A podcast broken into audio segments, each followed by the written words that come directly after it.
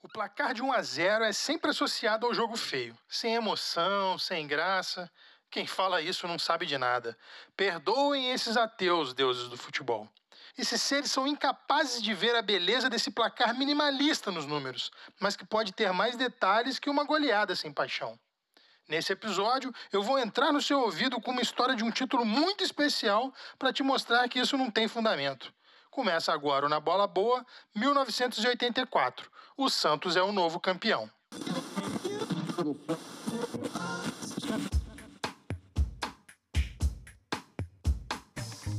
Quem pede recebe, quem se desloca tem preferência. Zagueiro de verdade não ganha prêmio Belfort Duarte. Se concentração ganhasse jogo, o time da penitenciária não perdia uma.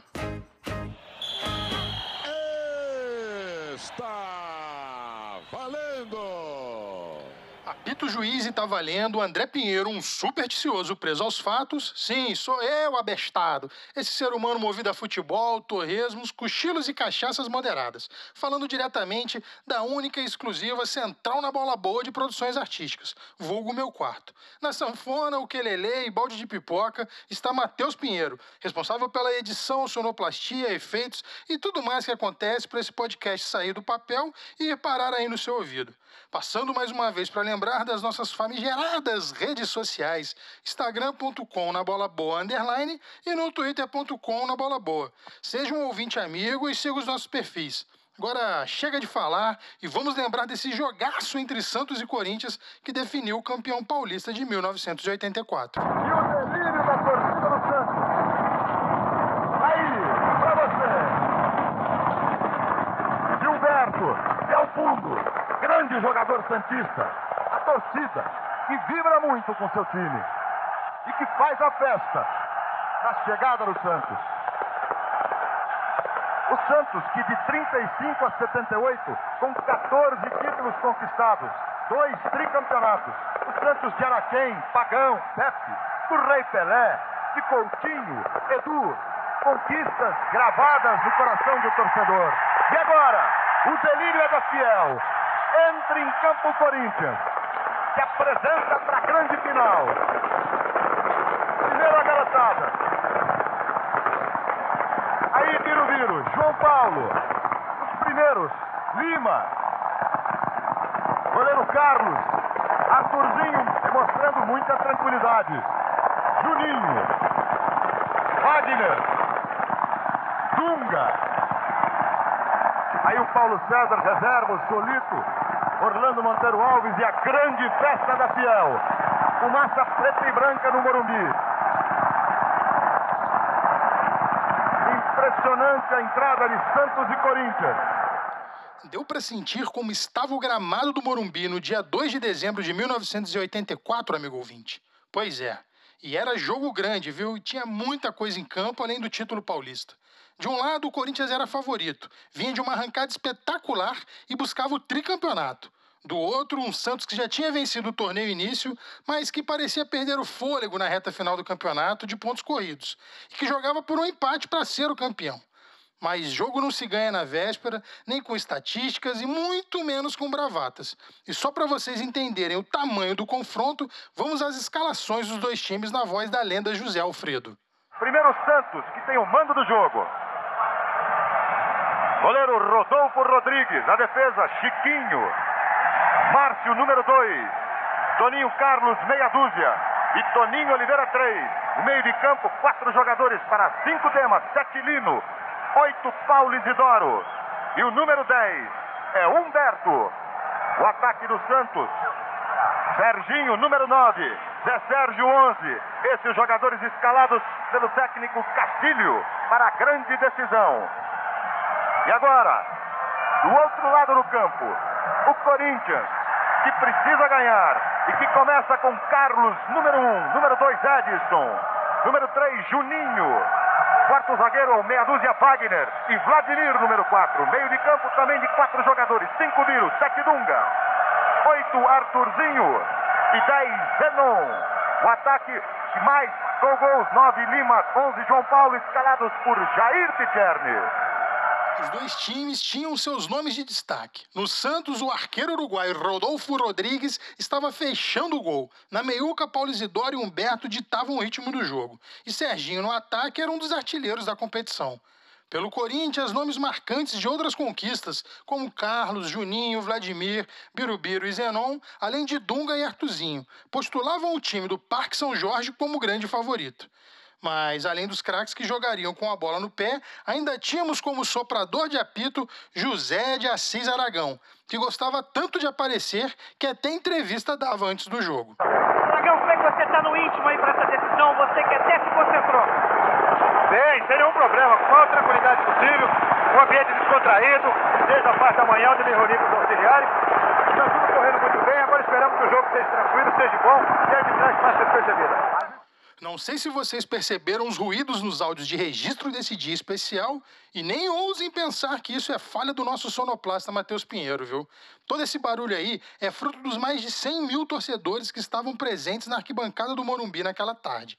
Foi o último jogo entre Santos e Corinthians com mais de 100 mil espectadores. Segundo os registros da época, eram 111.345 torcedores olhando para o gramado. E aqui no lado do Corinthians, o seu Tarraço Juninho, grande jogador, grande defensor do Corinthians. Tudo pronto para decidir o tricampeonato Juninho? É, nós estamos vendo aí o campo lotado, bastante participação da torcida. E de toda forma vai ser um jogo muito empolgante, um jogo que vai marcar definitivamente que essa é a melhor forma de campeonato. E o Corinthians joga toda a sua expectativa, toda a sua disposição para ganhar um título que tem 45 anos de idade, que é o tricampeonato. A expectativa realmente é muito grande. Eu, sinceramente, é a quinta vez que eu disputo uma decisão, mas é a primeira vez com tanto entusiasmo, com tanto uh, vibração diante das torcidas e das duas equipes. Realmente está prometendo um grande espetáculo. Eu acho que dentro de campo 22 jogadores realmente vão dar tudo de si para sair um campeão esta tarde. Depois de toda a expectativa que rolou na semana que antecedeu o clássico, que a poeira dos sinalizadores desse aquela baixada e que o juiz colocasse a bola no meio de campo, até que enfim. A expectativa pelo início do jogo. Morumbi lotado. Galera em pé. Começa a decisão. Com a bola rolando, o jogo foi disputado a cada centímetro do gramado do Morumbi. E um lance polêmico envolvendo o Zenon gera até hoje muita reclamação pelo lado da torcida do Corinthians. Ah, e é o próprio Zenon que vai falar dessa polêmica. Teve um lance crucial no primeiro tempo que o Aragão fez vistas grossas, que foi uma penalidade que eu sofri, né, do Toninho Oliveira, e ele não deu pênalti, além de não ter dado pênalti, me deu um cartão amarelo ainda, né? poderia mudar a história do jogo, lógico, né? porque nós necessitávamos da vitória. Pois é, senhor Zenon. Mas com todo respeito ao seu bigode e ao futebol que você jogou, o que decide uma partida de verdade é a bola na rede. E quem gosta de reclamação é o Procon. O jogo era duro e o Corinthians não conseguiu criar boas jogadas. Mais que isso, deixou o Santos, que já jogava pelo empate, tomar conta da partida. E quem percebeu isso, ainda no primeiro tempo, foi o próprio treinador do Parque São Jorge, Jair Pisserni. É um jogo de muitas alternativas, lógico que sempre uma decisão ah, existe aqui o problema tensão. Então nós temos que tranquilizar ah, e só resta uma alternativa para nós. A gente conseguiu um resultado positivo. Então temos que tomar um pouco mais de iniciativa, ser um time mais rápido e manter a tranquilidade. Mais iniciativa, mais velocidade, as recomendações do Jair Picheri por Corinthians. Por falar em treinador, uma orientação do comandante Santista, Castilho, ao meia Humberto foi simples, direta e crucial para resolver o jogo. O caminho era pela esquerda. E agora... O Castilho pediu ali que vocês jogassem também pela esquerda, aproveitando mais os excessos. Pelo menos no banco era isso que ele dizia. É claro, é isso que a gente está procurando fazer. Inclusive a gente está gritando aqui desse lado para o Isidoro, para o Lino virar para mim, e desse lado aqui que está o canal para a gente ganhar o jogo. E se a gente jogar mais desse lado aqui, talvez a gente ganhe por ali. O negócio é com a esquerda. É lógico, porque ali está mais fácil. É, foi justamente pelo lado esquerdo que o Santos fez a mágica acontecer quando o relógio marcava pouco mais de 27 minutos do segundo tempo, em uma jogada tramada por Zé Sérgio, Humberto e Serginho, o zero caiu do placar e parte do Morumbi explodiu de alegria. Bom, o próprio Zé Sérgio que vai lembrar no detalhe como esse lance aconteceu. foi um jogo, foi um gol que foi feito é, articulado ali com eu, Humberto e o Serginho. Né? Eu cortei o Juninho para dentro, joguei Humberto na linha de fundo, Humberto fez o, o overlap, foi uma bola até bem esticada, Humberto chegou na linha de fundo, bem, bem na linha, cruzou para trás, o Serginho acabou finalizando e nós saímos campeões paulista daquele ano. Agora os Enzos e os Maria Pranchetas caíram da cadeira ao ouvir o ilustre ponta Zé Sérgio falar overlap. Mata vocês de raiva, né, meus amigos? Estão achando que o futebol nasceu junto com a ESPN? Acorda, meus amigos. Já disse aqui, não há nada que um gringo faz lá fora que nós não tenhamos feito melhor por aqui há muito tempo antes. E digo mais, Zé Sérgio, se tivesse nascido em Bruxelas, tinha ganhado até título de nobreza na Bélgica. Porque se vocês batem palma pro tal do Hazard, tinha que dar o Tocantins inteiro pro Zé Sérgio. Mas voltando ao jogo e principalmente ao gol que definiu a partida, coloque o seu traje de gala, porque quem vai narrar agora é a lenda Osmar Santos. Espalha o peito, escapa no contra-golpe Zé Sérgio. Eu vou com você, garotão. Faz como fazia o Mané. Põe na roda José, limpou o Juninho. Limpou outra vez, Humberto escapa, rolou para Humberto, desceu, preparou o cruzado, levantou para a boca do gol, tirou no mar, tirou no Serginho. E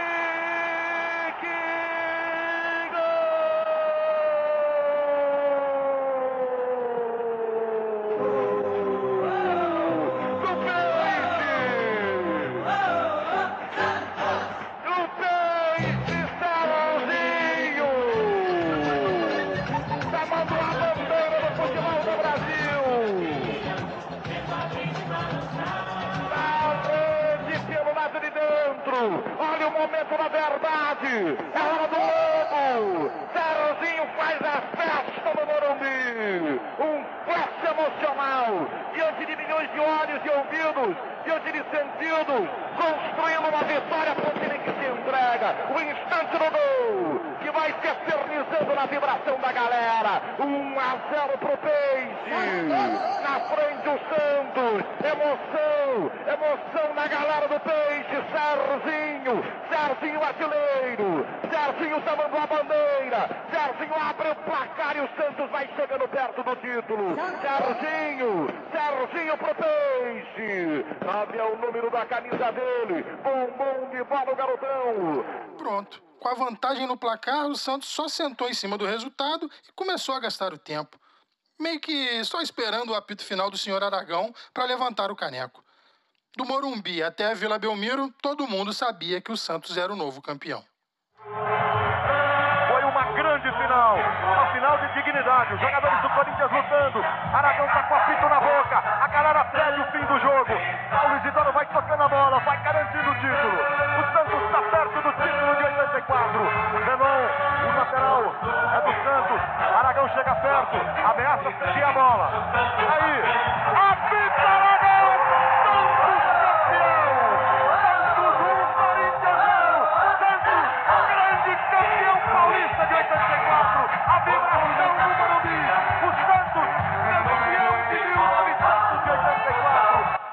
E assim o Campeonato Paulista de 1984 chegou ao seu final, com um jogo emocionante, cheio de craques em campo, com a arquibancada do Morumbi lotada e nos presenteando com uma partida inesquecível. Um gol que definiu o campeonato e coroou o Serginho como um dos grandes ídolos do Santos. E lembrando que temos aqui no Na Bola Boa um episódio exclusivo do senhor Serginho Chulapa, viu? Mais precisamente, é o episódio de número 17 da primeira temporada, Conde Sérgio Pequeno. Aos que nos acompanharam até aqui, aquele já clássico muito obrigado. E posso solicitar só mais uma coisinha, meu amigo ouvinte? Finge que o Na Bola Boa é fofoca e sai espalhando ele por aí. Valeu!